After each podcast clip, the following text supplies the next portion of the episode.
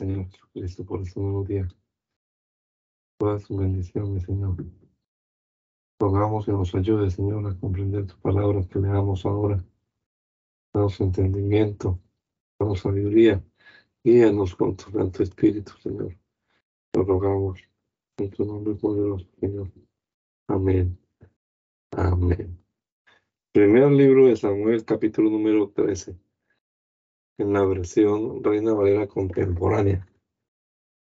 La palabra de Dios.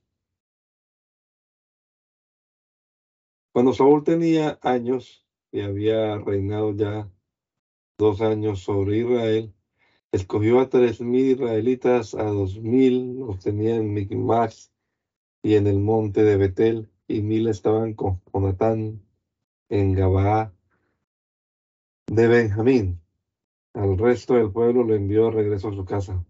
Jonatán atacó la guarnición filistea que estaba en la colina y los filisteos lo supieron. Entonces Saúl ordenó tocar trompeta por todo el país para que lo supieran los hebreos. Todo Israel supo que Saúl había atacado la guarnición de los filisteos y supo también que Israel se había vuelto odioso a los filisteos. Así que se unieron y marcharon a Gilgal. Gilgal para seguir a Saúl. Pero también los filisteos se reunieron para pelear contra Israel. Contaban con treinta mil carros de guerra, seis mil soldados de caballería y un ejército incontable como la arena del mar. Subieron y acamparon en Migmash, al oriente de Bedabén. Y cuando los soldados de Israel se vieron acorralados porque el pueblo estaba en apuros, se escondieron en cuevas y en fosos, en peñascos y tras las rocas en cisternas. Algunos de los hebreos cruzaron el Jordán en dirección a la tierra de Gad y de Galaad, pero Saúl se quedó todavía en Gilead. Todo el pueblo lo seguía, pero iba temblando de miedo. Saúl esperó allí siete días de acuerdo con el plazo que Samuel le había fijado, pero como no llegaba, el pueblo empezó a desertar. Entonces Saúl ordenó que traigan un holocausto y ofrendas de paz y ofreció el holocausto. Saúl estaba terminando de ofrecer el holocausto cuando llegó Samuel. Saúl salió a darle la bienvenida. Pero Samuel le dijo, ¿qué es lo que has hecho? Y Saúl respondió, me di cuenta de que el pueblo estaba desertando y como tú no venías y los filisteos estaban reunidos en Migmax, pensé, ahora los filisteos van a venir a Gilgal para luchar contra mí. Y yo no he implorado la ayuda del Señor. Así que me armé de valor y ofrecí el holocausto. Pero Samuel le dijo a Saúl, lo que has hecho es una locura. No obedeciste lo que el Señor tu Dios te ordenó hacer. Si hubieras obedecido, el Señor habría confirmado para siempre tu reinado sobre Israel. Ahora tu reinado no durará mucho. El Señor ha buscado un hombre que actúe como él, como a él le agrada, y ya lo ha escogido para que reine sobre su pueblo, ya que tú no pudiste obedecer lo que él te mandó. Enseguida Samuel se levantó y se fue de Gilgal a Gabá, tierra de Benjamín. Luego Saúl contó a la gente que estaba con él y vio que eran como seiscientos hombres. Y Saúl y Jonatán, su hijo, todos los que estaban con ellos se quedaron en Gabá de Benjamín y los filisteos acamparon en Micmas. Entonces salieron del campamento filisteo tres escuadrones de espías uno de ellos marchaba por el camino de Ofra hacia la tierra de Saúl. Otro se dirigió a Bet Jorón y el tercero avanzó en dirección al desierto hacia la región que está frente al valle de Sebollín. Resulta que en todo el territorio de Israel no había herreros, porque los filisteos querían evitar que los hebreos hicieran espadas o lanzas. Por esta razón, todos los israelitas tenían que ir con los filisteos para afilar las rejas de sus arados, su asadón, su hacha o su hoz. El precio era alto. pues por las rejas de arado y los asadones pagaban casi 8 gramos de plata y 3 gramos más por afilar las hachas para componerlas guijadas. Por eso el día de la batalla ninguno de los que estaban con Saúl y Jonatán llevaban espadas ni lanzas, solamente Saúl y Jonatán las tenían. Y la guarnición de los filisteos avanzó hacia el pozo de Migmas. Entonces Jonatán, el hijo de Saúl, le dijo al criado que le llevaba las armas, ven, vamos a pasar al otro lado, a la guarnición de los filisteos. Pero de esto nada le dijo a su padre, que se encontraba bajo un granado de Migrón, en Migrón, en el extremo de Gabá, acompañado de unos 600 hombres. El efod lo llevaba Agías, hijo de Ahitob, que era hermano de Icabod, hijo de Finés, el hijo de Elí, sacerdote del Señor en Silo. Nadie en el pueblo sabía que Jonatán se había ido. Jonatán procuraba llegar a la guarnición de los filisteos pasando entre los desfiladeros, pero en ambos lados había dos peñascos agudos, conocidos como Bosés y Sene. Uno de ellos estaba situado al norte, hacia Migma, y el otro al sur, hacia Gabá. Entonces Jonatán le dijo a su escudero, ven, vamos a pasar a la guarnición de estos incircuncisos, y espero que el Señor nos ayude. Pero él no es difícil vencer, perdón, para él no es difícil vencer al enemigo con muchos hombres o con pocos. Su escudero le respondió, haz todo lo que tienes pensado hacer. Adelante, que estoy contigo y te apoyo en todo. Y Jonatán le dijo, acerquémonos para que nos vean esos hombres. Si al vernos nos dicen que los esperemos aquí, entonces nos quedaremos y nos subiremos. Pero si nos dicen que vayamos a donde ellos están, Vayamos. Esa será la señal de que el Señor los ha entregado en nuestras manos. Salieron entonces de su escondite para que los vieran los filisteos que estaban en la guarnición, y estos al verlos dijeron, miren, los hebreos ya están saliendo de las cuevas donde estaban escondidos. Y desde la guarnición les gritaron, vengan acá con nosotros. Queremos decirles una cosa. Entonces Jonatán le dijo a su escudero, ven, sígueme, que el Señor los ha puesto en manos de Israel. Y subió Jonatán trepando con manos y pies y seguido por su escudero, y empezó a luchar contra los filisteos, a los que caían delante de él, su escudero los remataba. En esa primera lucha mataron como a veinte hombres en un espacio reducido. Entonces el pánico se apoderó de todo el campamento, en el campo y en toda la guarnición. Y cuando lo supieron los espías también se llenaron de miedo y el pánico aumentó porque hubo un temblor de tierra. Desde Gabaa de Benjamín los centinelas de Saúl vieron cómo la multitud de filisteos corría desconcertada de un lado para otro en completo desorden. Entonces Saúl dijo a los que estaban con él, pasen revista, veamos quién de los nuestros se fue.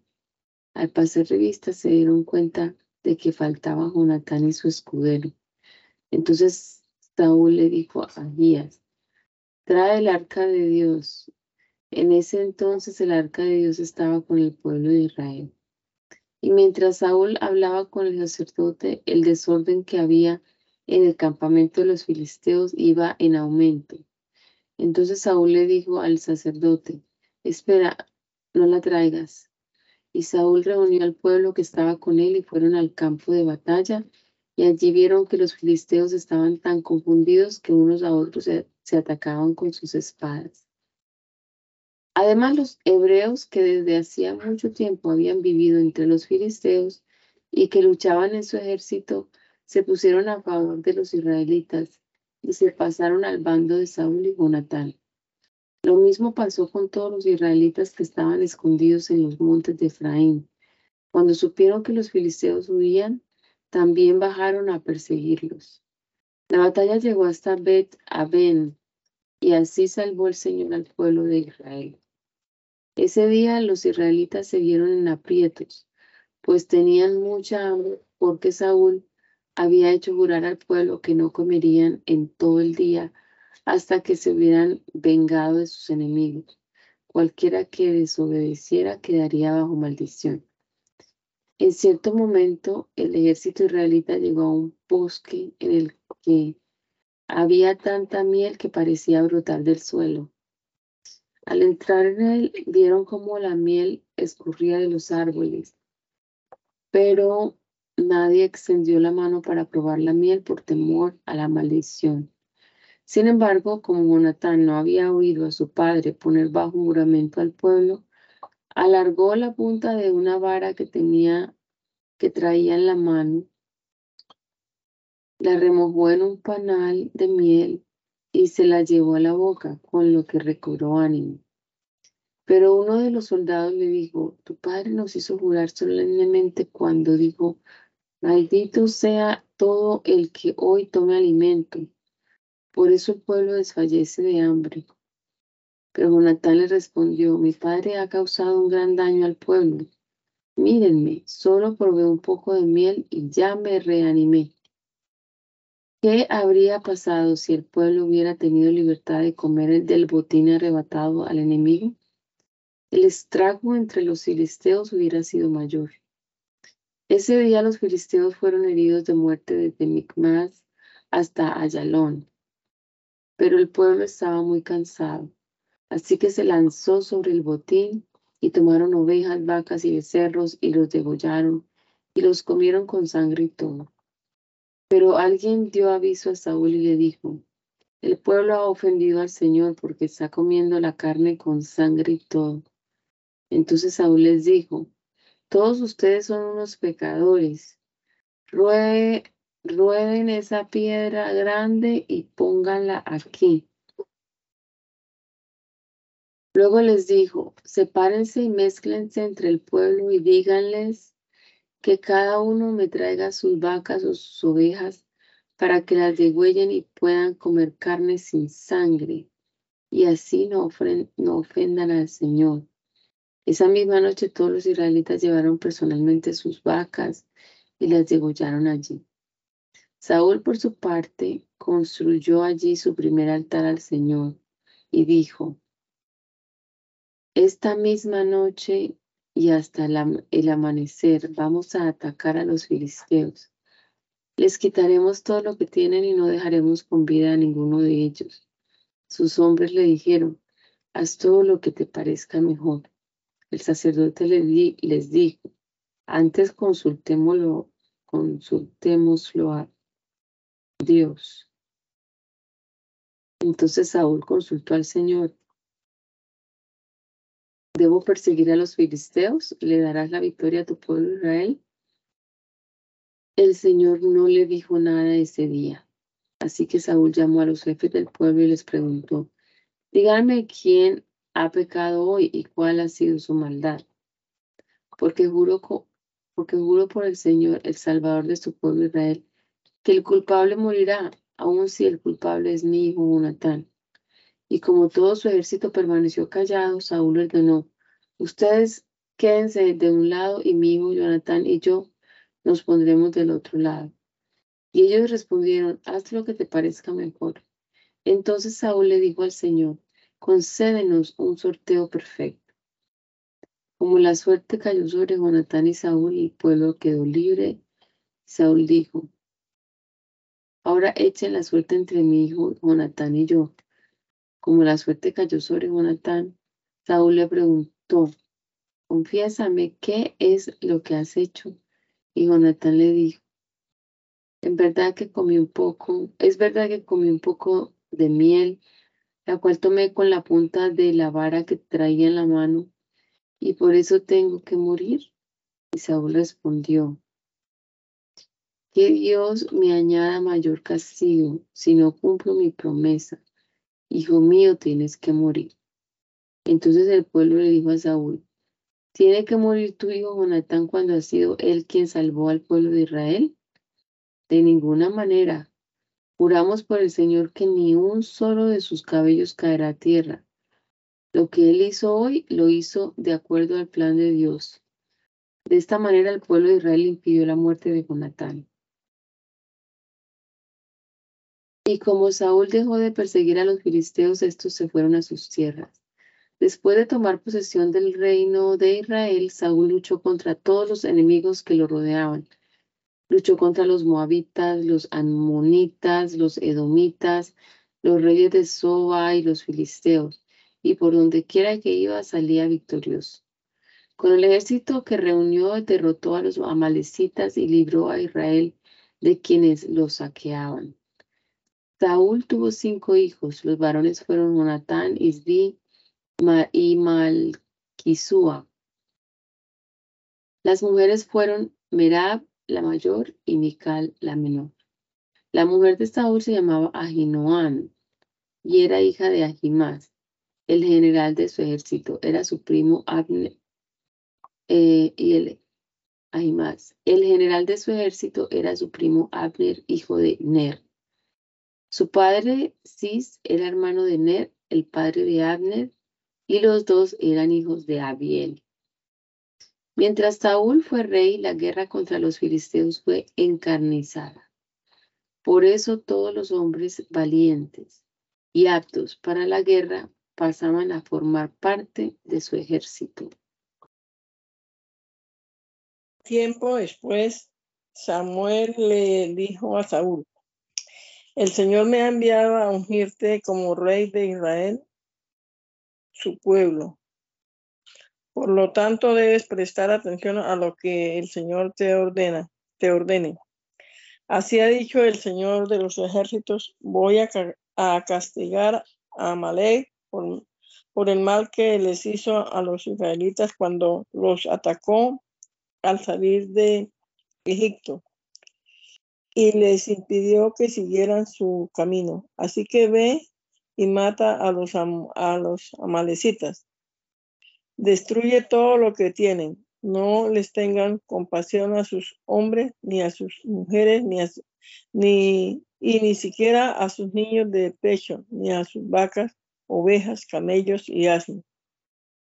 Saúl ordenó que el pueblo se reuniera y en Telayín les pasó revista.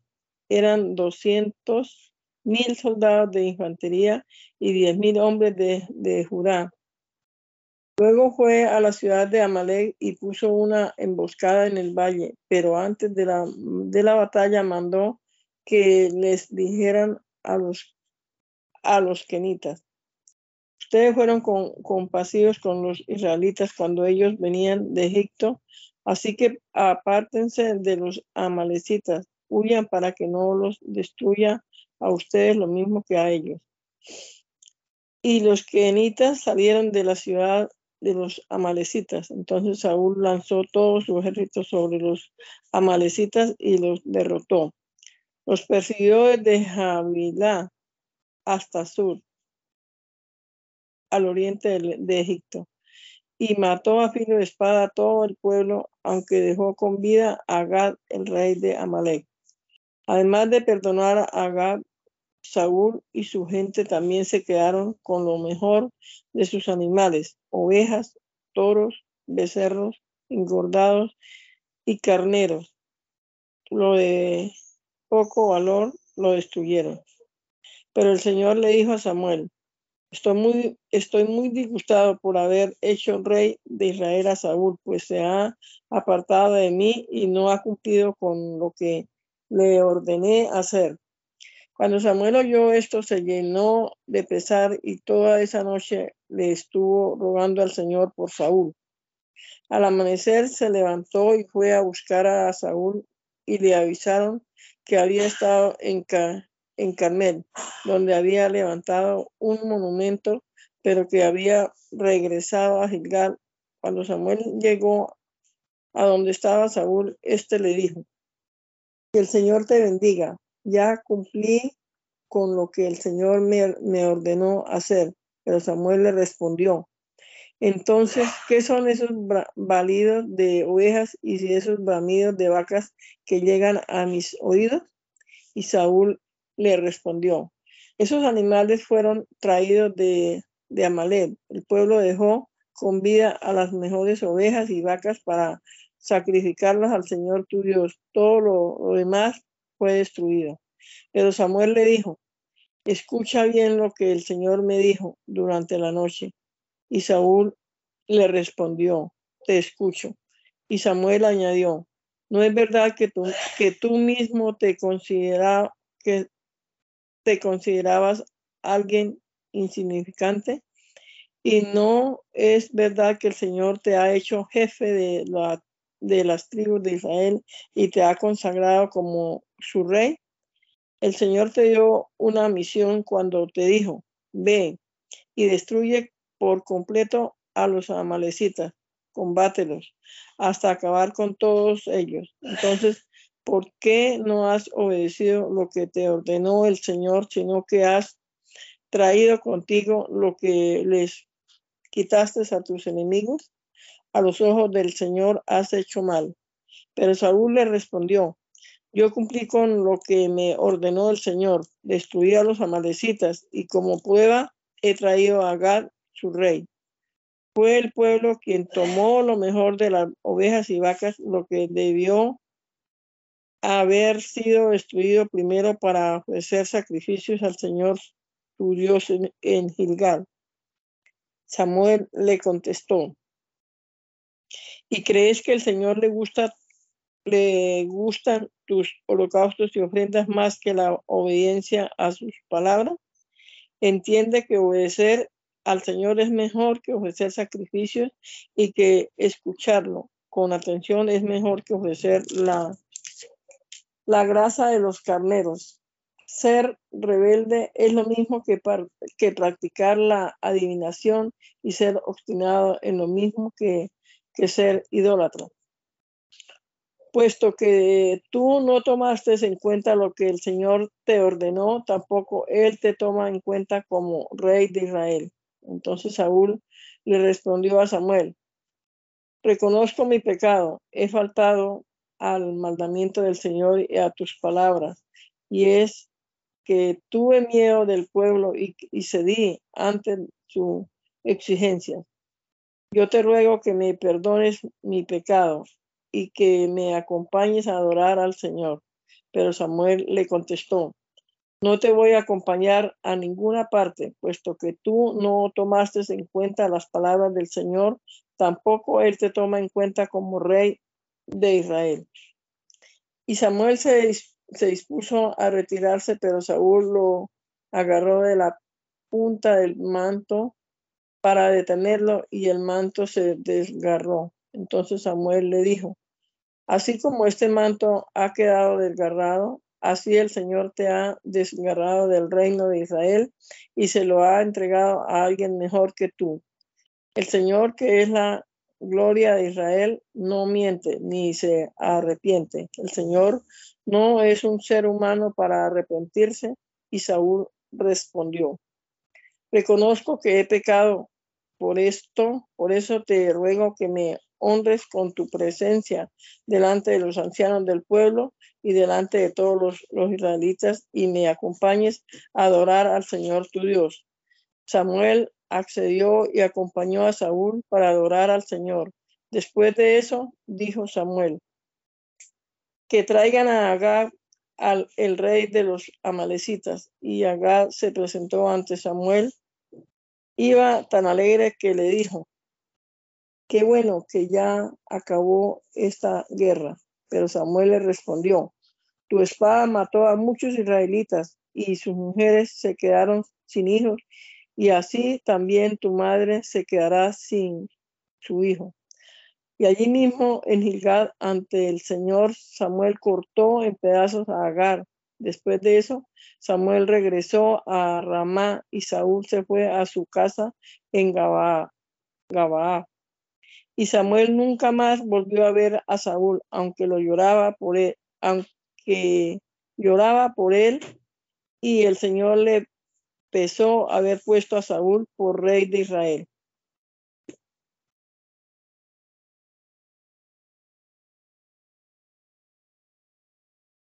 Un día el Señor le dijo a Samuel, ¿hasta cuándo vas a estar triste por causa de Saúl?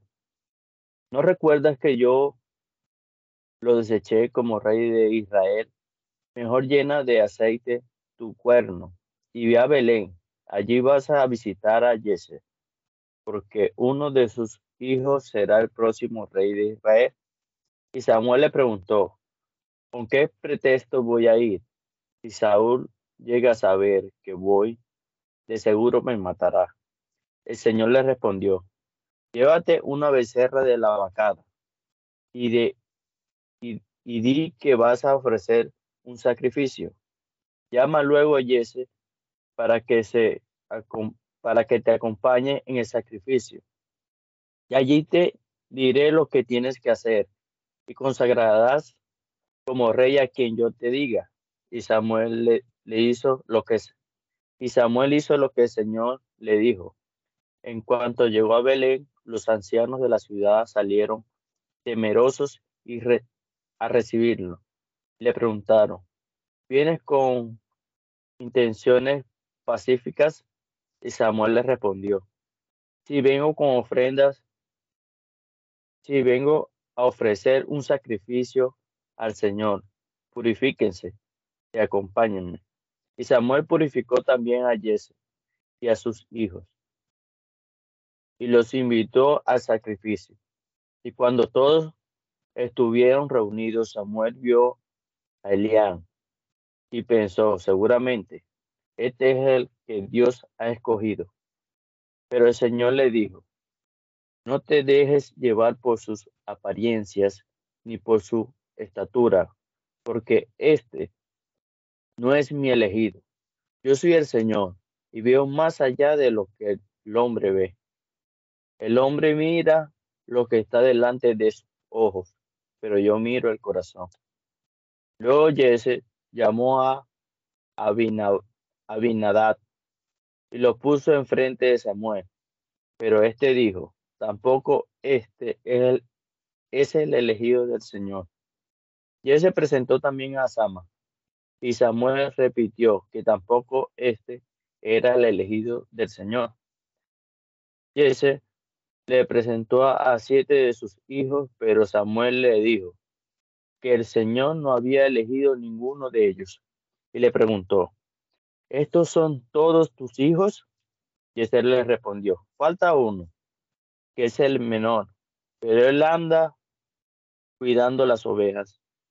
Y Samuel le dijo, manda a traerlo, porque sin él no podemos sentarnos a la mesa. Jesse mandó a traerlo, y cuando éste llegó, lo invitó a pasar. Era un, un jovencito rubio, de hermosos ojos y de agradable apariencia. Entonces el Señor le dijo a Samuel, este es mi elegido, levántate y conságralo. Samuel tomó entonces el cuerno en donde llevaba el aceite y lo ungió como rey en presencia de sus hermanos. Y a partir de ese día el Espíritu del Señor estuvo sobre David. Después de eso Samuel regresó a Ramá. Como el Espíritu del Señor ya se había apartado de Saúl, un espíritu maligno de parte del Señor lo, lo atormentaba constantemente. Entonces Jesús sirvientes le dijeron, sabemos que te atormenta un espíritu maligno que viene de Dios. Te sugerimos que envíes a alguno de nosotros para que busque quien sepa tañer el arpa. Así cuando tu espíritu sea atormentado, éste tocará el arpa y la música calmará tu espíritu. Y Saúl le respondió, Sí, vayan y busquen a alguien que toque bien el arpa y tráiganlo acá. Uno de sus sirvientes le dijo, yo conozco a uno de los hijos de Jesse, el de, el de Belén, toca muy bien el arpa. Es un joven valiente, fuerte y aguerrido. Además, es prudente cuando habla y muy apuesto y el Señor está con él. Entonces Saúl envió unos mensajeros a Jesse para que le dijera, envíame a tu hijo David, el que cuida las ovejas. Jesse tomó un asno, lo cargó con pan y una vasija de vino y un cabrito, y por medio de su hijo David se lo envió a Saúl. Cuando David llegó, se presentó ante el rey, y en cuanto Saúl lo vio, quedó tan complacido que lo hizo su escudero. Luego Saúl mandó que le dijeran a Jesse, te ruego que le permitas a tu hijo quedarse conmigo, pues se ha ganado mi estimación. Y cuando el espíritu maligno venía de parte de Dios y atormentaba a Saúl, David tomaba el arpa y la tocaba. Con esto Saúl se calmaba y se sentía mejor, y el espíritu maligno se apartaba de Saúl. Los filisteos volvieron a reunir sus tropas en Soco, un pueblo de Judá, y acamparon en Efesdamín, entre Soco y Aseca. También Saúl reunió a los israelitas y acamparon en el valle de Elá y se prepararon para presentar combate. Un valle separaba a los dos ejércitos. Los filisteos estaban de un lado del monte y los israelitas estaban del otro lado. De las filas del ejército filisteo salió un guerrero llamado Goliat, que era de Gad, el cual medía unos tres metros de altura. Llevaba puesto un casco de bronce y una cota de malla, también de bronce, que pesaba 55 kilos. Unas placas de bronce le protegían, le protegían las piernas y llevaba al hombro una jabalina del mismo metal. El asta de su lanza era gruesa como un rodillo de telar y la punta era de hierro. Y la punta era de hierro y pesaba unos seis kilos. Su escudero iba delante de él. Con fuertes gritos el filisteo les dijo a los soldados israelitas, ¿para qué se forman en orden de batalla? Yo soy un guerrero filisteo y ustedes están al servicio de Saúl. Escojan a uno de sus guerreros para que venga y luche contra mí. Si en la pelea él me vence, nosotros nos pondremos a su servicio. Pero si yo lo venzo, entonces ustedes serán nuestros esclavos. Todavía añadió el filisteo. En este día yo desafío al ejército israelita que vengan, que venga uno de sus guerreros y pelee contra mí. Cuando Saúl y el ejército de Israel oyeron el reto del filisteo, se quedaron atónitos y se llenaron de miedo. David era hijo del afreteo Yesé, el de Belén de Judá. Tenía ocho hijos y cuando Saúl era rey, él ya era de los más ancianos del pueblo. Sus tres hijos mayores eran parte del ejército de Saúl y habían salido a luchar contra los filisteos. Se llamaban Eliab, el primogénito, Abinadab y Samá. Y siguieron a Saúl, pero como David era el menor, iba y volvía al campamento de Saúl a Belén porque tenía que cuidar las ovejas de su padre. Durante cuarenta días seguidos y a mañana y tarde, el filisteo Goliat estuvo desafiando a los israelitas. Uno de esos días Jesse le dijo a David, su hijo, Ve al campamento y llévales a sus hermanos 20 litros de trigo tostado y estos 10 panes. Ya también 10 quesos de leche y entrégaselos al comandante del batallón, pero asegúrate de que ellos estén bien y tráeme algo que pruebe que estén bien. Mientras tanto, Saúl y su ejército luchaban contra los filisteos en el valle de Ela. Y David se levantó muy temprano, dejó las ovejas al cuidado de otro y fue a cumplir con el encargo de su padre Jesse. Luego llegó al campamento cuando el ejército salía en orden de batalla lanzando gritos de combate. Y pudo ver cómo ambos ejércitos se formaban, uno frente al otro, para entrar en batalla. Entonces David dejó el encargo en manos de que cuidaba las provisiones y corrió a donde estaba el ejército para saber si sus hermanos estaban bien. Pero mientras hablaba con ellos, oyó que Goliat, el guerrero filisteo, se puso en medio de los dos campamentos y lanzó el mismo desafío de los días anteriores. También vio cómo, al ver al guerrero filisteo, los soldados israelitas se echaban a correr llenos de miedo, mientras unos a otros se decían, ¿ya vieron a ese soldado? siempre viene y nos desafía a pelear contra él. A quien lo venza, el rey Saúl lo colmará de riquezas y además le dará a su hija en matrimonio, y su familia quedará libre de pagar tributos. Entonces David les preguntó a los que estaban allí cerca, ¿qué recompensa se le dará a quien venza a este filisteo y libre a Israel de semejante afrenta? ¿Quién es este filisteo incircunciso para provocar al ejército del Dios vivo? Los del ejército le dijeron lo mismo que ya le habían dicho en cuanto a quien venciera al filisteo. Pero cuando Eliab, su hermano mayor, lo oyó hablar con los soldados, se llenó de ira contra David y le dijo, ¿a qué has venido? ¿Con quién dejaste nuestras pocas ovejas en el desierto? Yo sé que te crees muy valiente y también sé que por malicia has venido a ver la batalla. David le respondió, ¿y qué es lo que te he hecho? Tú solo hablas por hablar. Y se apartó de su hermano y fue con otros soldados para que le confirmaran lo que había oído y le dijeron y le dieron la misma respuesta. Perdón. Pero alguien oyó el comentario de David y cuando Saúl lo supo, mandó que lo llevaran a su presencia. Entonces David le dijo a Saúl, que no se desanime nadie por causa de este filisteo. Ese siervo tuyo irá a pelear contra él. Pero Saúl le dijo, no creo que puedas pelear contra él, pues todavía eres muy joven y él ha sido un guerrero desde su juventud. David le respondió, sí, yo soy el pastor de las ovejas de mi padre, pero cuando un león o un oso viene a llevarse algún cordero del rebaño, yo salgo tras el león o el oso y lo hiero y lo libro de sus fauces. Si el animal me ataca, con mis manos lo agarro por la quijada y lo hiero hasta matarlo.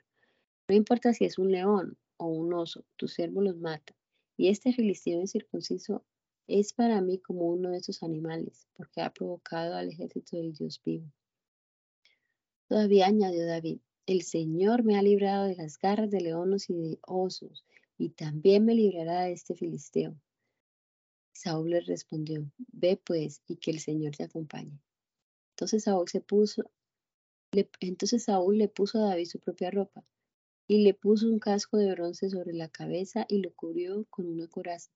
David se colocó la espada al cinto e hizo el intento de caminar, pues nunca había portado un equipo así, y como no pudo caminar, le dijo a Saúl, no puedo moverme con estas cosas porque nunca las he usado y desecho esos arreos militares.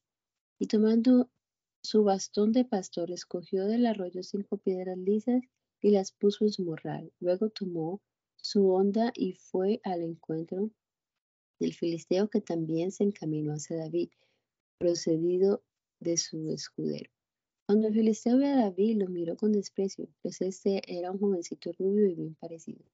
Entonces los filisteos, el filisteo le gritó a David, ¿soy acaso un perro para que vengas a darme de palos?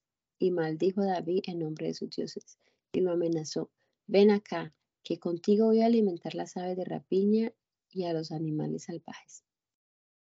Pero David le respondió, tú vienes contra mí armado de espada, lanza y jabalina, pero yo vengo contra ti en el nombre del Señor de los ejércitos, el Dios de los escuadrones de Israel, a quien tú has provocado. Hoy mismo el Señor te entregará en mis manos, te voy a vencer y te voy a cortar la cabeza. Y los cadáveres de tus compatriotas se los voy a dar a las aves de rapiña y a los animales salvajes. Así en todos los pueblos se sabrá que hay Dios en Israel. Toda esa gente va a saber que el Señor no necesita de espadas ni de lanzas para salvarlos. La victoria es del Señor y Él va a ponerlos a ustedes en nuestras manos. Y cuando el poderoso filisteo se encaminó para encontrarse con David, ese rápidamente se colocó en línea de combate frente al filisteo. Metió su mano en el morral y sacando una piedra la colocó en su onda y la arrojó con fuerza al filisteo. La, piedra se incrustó en la frente de Goliat y éste cayó con la cara al suelo. Así fue como David venció al filisteo con una onda y una piedra. Lo hirió de muerte sin necesidad de usar la espada. Luego corrió y desvainó la espada del filisteo y se subió sobre él para rematarlo y finalmente le cortó la cabeza. Y cuando el ejército de los filisteos vio que su gran guerrero estaba muerto, se dio a la fuga. Pero los del ejército israelita y los de Judá lanzaron fuertes alaridos y se fueron por todo el valle en persecución de los filisteos y los siguieron hasta las puertas de Ecrón. Por todo el camino que va a Sagarayín, Gad y Ecrón, los filisteos quedaron tendidos y heridos de muerte. Después de perseguir a los filisteos, los israelitas volvieron y saquearon su campamento. Por su parte, David tomó la cabeza del filisteo y la llevó a Jerusalén, aunque las armas del guerrero las guardó en su tienda.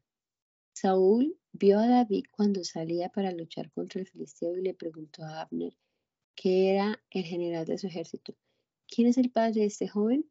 Y Abner respondió, Su Majestad me va a perdonar, pero le juro que no lo sé. Entonces el rey ordenó, pues averigua quién es su padre. Y cuando David volvía de matar al filisteo, Abner lo tomó del brazo y lo llevó ante Saúl, mientras David llevaba en su mano la cabeza del filisteo. Y Saúl le preguntó, dime jovencito, ¿de quién eres hijo? Y David respondió, mi padre es Jesse de Belén, siervo de su majestad.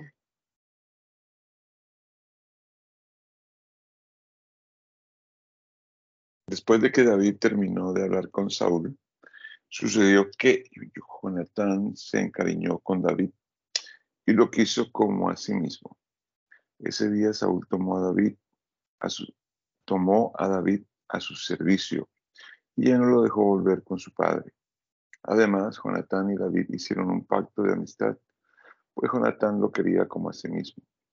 Hasta se quitó su manto y otras ropas suyas, y todo se lo dio a David, junto con su espada, su arco y su talabarte. David iba a donde quiera que Saúl lo enviaba. Tanta inteligencia mostraba que Saúl lo ascendió por encima de sus jefes del ejército y era respetado por todo el pueblo y por, las, y por los servicios de Saúl. Después de que David mató al filisteo Goliat y regresó con el ejército, las mujeres de todas las ciudades israelitas se reunieron para recibir al rey Saúl y danzar y cantar al son de panderos y otros instrumentos musicales. Pero en sus cantos y danzas decían, Saúl mató a miles de guerreros, pero David mató a más de diez mil. Cuando Saúl oyó esto, se enojó mucho, pues le desagradó escuchar que a David le reconocieran haber matado diez veces más soldados que a él. Así que dijo, ahora solo falta que David se quede con mi reino. Y desde ese día le empezó a tener mala voluntad. Al día siguiente, el espíritu maligno enviado por Dios atacó a Saúl, y éste andaba como loco para, por toda la casa. Mientras David tocaba el arpa, como todos los días, Saúl andaba con una lanza en la mano. De pronto Saúl arrojó la lanza contra David, esperando dejarlo clavado contra la pared, pero David lo esquivó dos veces.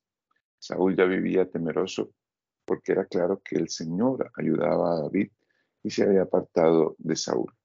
Por eso Saúl también se apartó de David y lo puso en mando de mil soldados, lo que permitió a David entrar y salir libremente de la ciudad.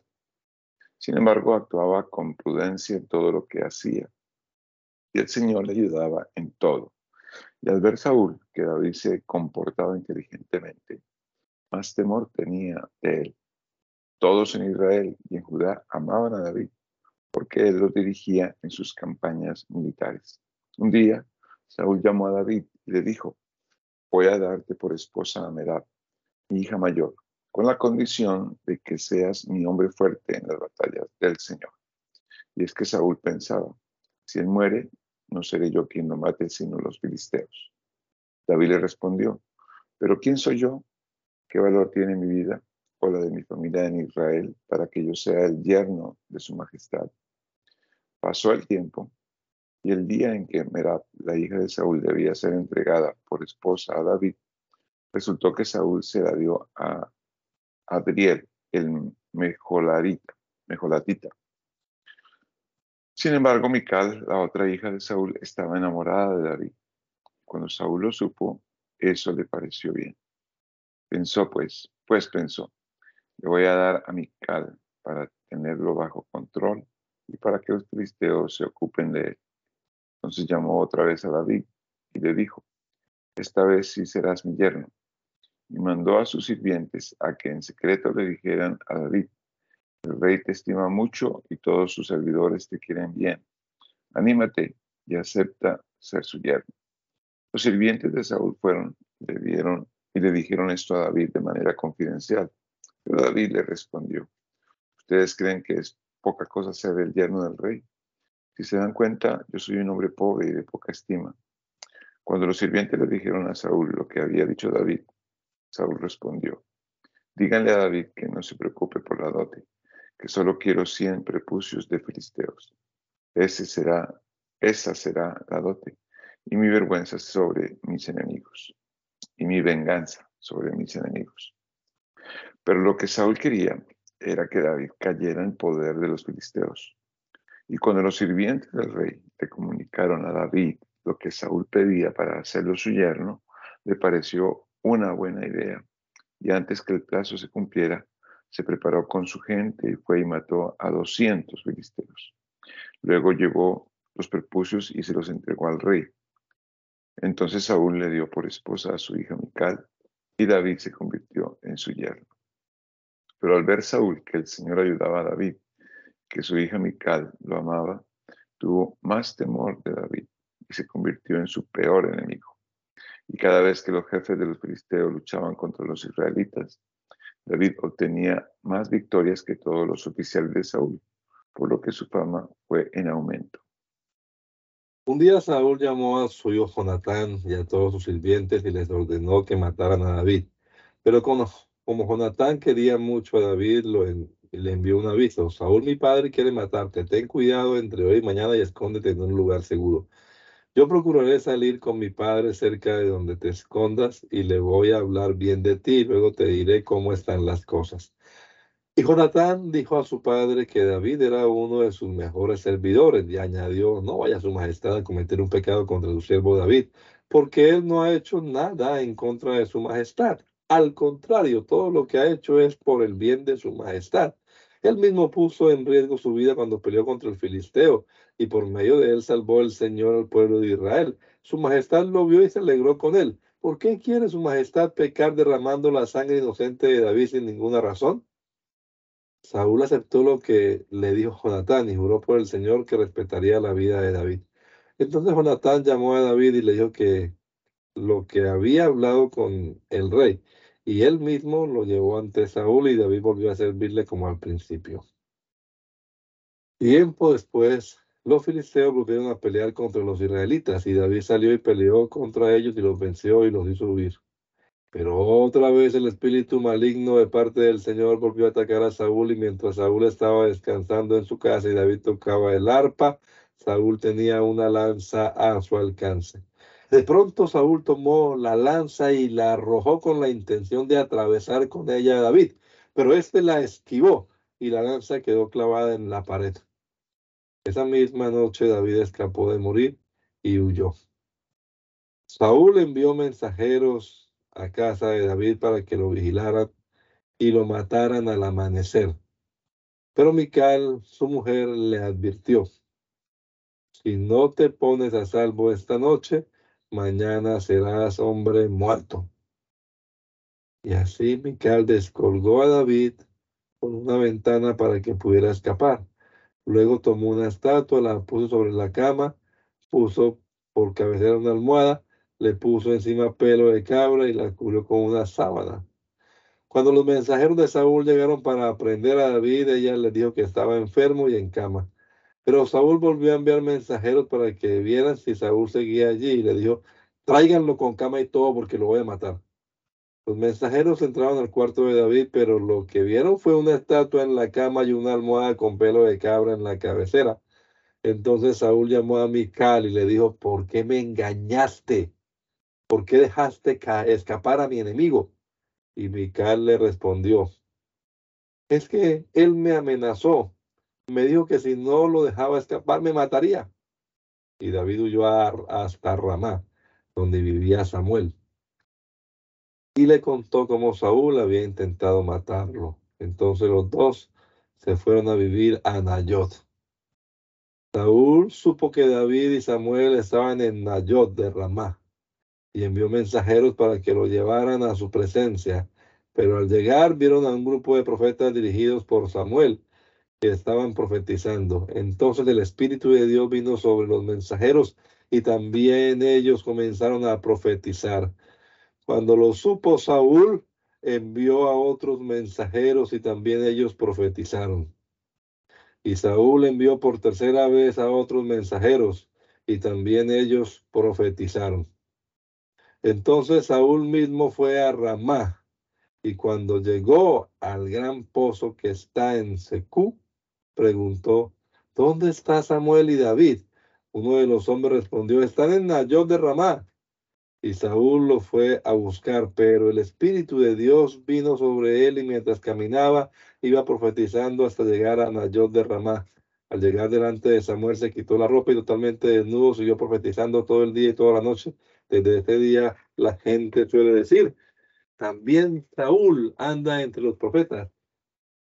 También yo de Nayot de Ramá, pero fue a hablar con Jonatán y le preguntó, ¿qué es lo que he, qué es lo que he hecho? ¿Cuál es mi pecado? ¿Qué mal he cometido contra su, tu padre para que quiera matarme? Jonatán le respondió, matarte de ninguna manera. Mi padre no hará nada sea grande o pequeño, que no me lo haga saber. ¿Por qué habría de encubrirme este asunto? No puede ser. Pero David insistió y le dijo, tu padre sabe muy bien que yo, te que yo cuento con tu buena voluntad, así que pensará no entristecerte al darte a conocer sus planes.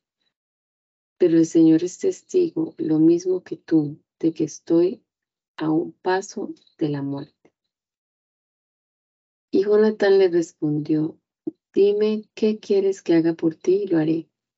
Y David le dijo a Jonatán, mañana habrá alguna nueva y por costumbre debo comer con el rey. Pero deja que me esconda en el campo hasta dentro de tres días por la tarde. Tu padre pregunta por mí, dile que yo te pedí que me dejaras ir a Belén, mi ciudad, porque toda mi familia celebra allí el sacrificio anual. Tu padre está de acuerdo con esto, entonces podré estar tranquilo. Pero si se enoja, sabrás que él ha decidido hacerme daño. Yo soy tu siervo, ya que nos hemos jurado amistad sincera delante del Señor, ten misericordia de mí. Si hay en mí alguna maldad, no hace falta que me mate tu padre, mátame tú. Pero Jonatán le respondió, eso jamás te sucederá. Al contrario, si llego a saber que mi padre tiene malas intenciones contra ti, ¿crees que no te lo haré saber? Entonces David le preguntó, ¿cómo voy a saber si tu padre te respondió con enojo? Jonatán le respondió, Ven, vamos al campo, y los dos se fueron al campo. Allí Jonatán le dijo a David, pongo por testigo al Señor, Dios de Israel, de que mañana a esta hora o dentro de tres días le preguntaré a mi padre si sus intenciones son buenas para contigo. Si no lo son, mandaré a alguien para que te avise. Si acaso mi padre piensa hacerte daño, que el Señor me castigue y aún y más aún si no te lo hago saber para que puedas ponerte a salvo. El Señor esté contigo como estuvo con mi Padre. Y si logro sobrevivir, espero que me trates con, con la misericordia del Señor. Así no moriré. Espero que siempre te muestres misericordioso con mi familia. Y cuando el Señor haya eliminado a cada uno de los enemigos, no permitas que el nombre de tu amigo Jonatán sea borrado de tu casa.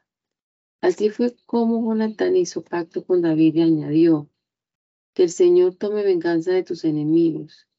Luego Jonatán le rogó a David que, por el cariño que se tenían, le jurara cumplir con esto.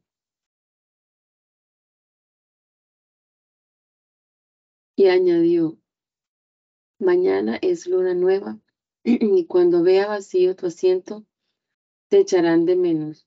escóndete durante tres días y después de esto regresa a donde estabas escondido el día en que te amenazó mi padre. Espera mis noticias junto a la piedra de Estel. Yo saldré al campo y lanzaré tres flechas hacia este lugar, como si estuviera tirando al blanco. Luego le diré a mi criado que vaya y busque las flechas. Si le digo, mira, allí cerca de ti están las flechas, recógelas. Entonces podrás salir de tu escondite y te vendrás conmigo, porque nada malo te sucederá. El Señor es testigo. Pero si le digo a mi sirviente, las flechas están más allá de donde tú estás, entonces huye, porque el Señor quiere que te vayas. En cuanto al pacto que tú y yo hemos hecho, que el Señor sea nuestro testigo para siempre. Entonces David se escondió en el campo y cuando llegó la fiesta de la luna nueva del rey, el rey se sentó a comer. Como de costumbre, Saúl ocupó su silla junto a la pared. Jonatán se hizo a un lado y Abner se sentó junto a Saúl. Pero el lugar de David quedó vacío. Ese día Saúl no dijo nada, porque pensó que tal vez algo le habría pasado a David y no estaría purificado. Al día siguiente, que era el de la fiesta de la luna nueva, el lugar de David seguía vacío. Entonces Saúl le preguntó a Jonatán, ¿por qué el hijo de Jesse ha faltado dos días a nuestra comida? Entonces Jonatán le dijo, David me pidió encarecidamente que le permitiera ir a Belén. Me dijo, te ruego que me dejes ir, pues nuestra familia ofrece un sacrificio en el pueblo y mi hermano me ha pedido que asista. Si soy digno de buena voluntad, permíteme ir a visitar a mis hermanos. Por eso David no se ha sentado a la mesa de su majestad. Pero Saúl se llenó de ira en contra de Jonatán y le dijo, Hijo de mala madre, ¿tú crees que no sé que ustedes son muy amigos? Esta amistad tuya con el hijo de Jesse es bochornosa, es una vergüenza para ti y para tu madre. Pero toma en cuenta que mientras el hijo de Jesse tenga vida, ni tú ni tu reino estarán seguros. Manda que, los, lo traigan a mi presencia, porque tienen, tienen que morir. Pero Jonatán le respondió a su padre, ¿y por qué tiene que morir? ¿Qué mal ha cometido? Por respuesta, Saúl le arrojó una lanza con la intención de herirlo. Con esto Jonatán se dio cuenta de que su padre había decidido matar a David. Entonces Jonatán se levantó furioso de la mesa y no comió ese segundo día de fiesta, pues le dolió que su padre lo hubiera puesto en ridículo y que quisiera matar a David.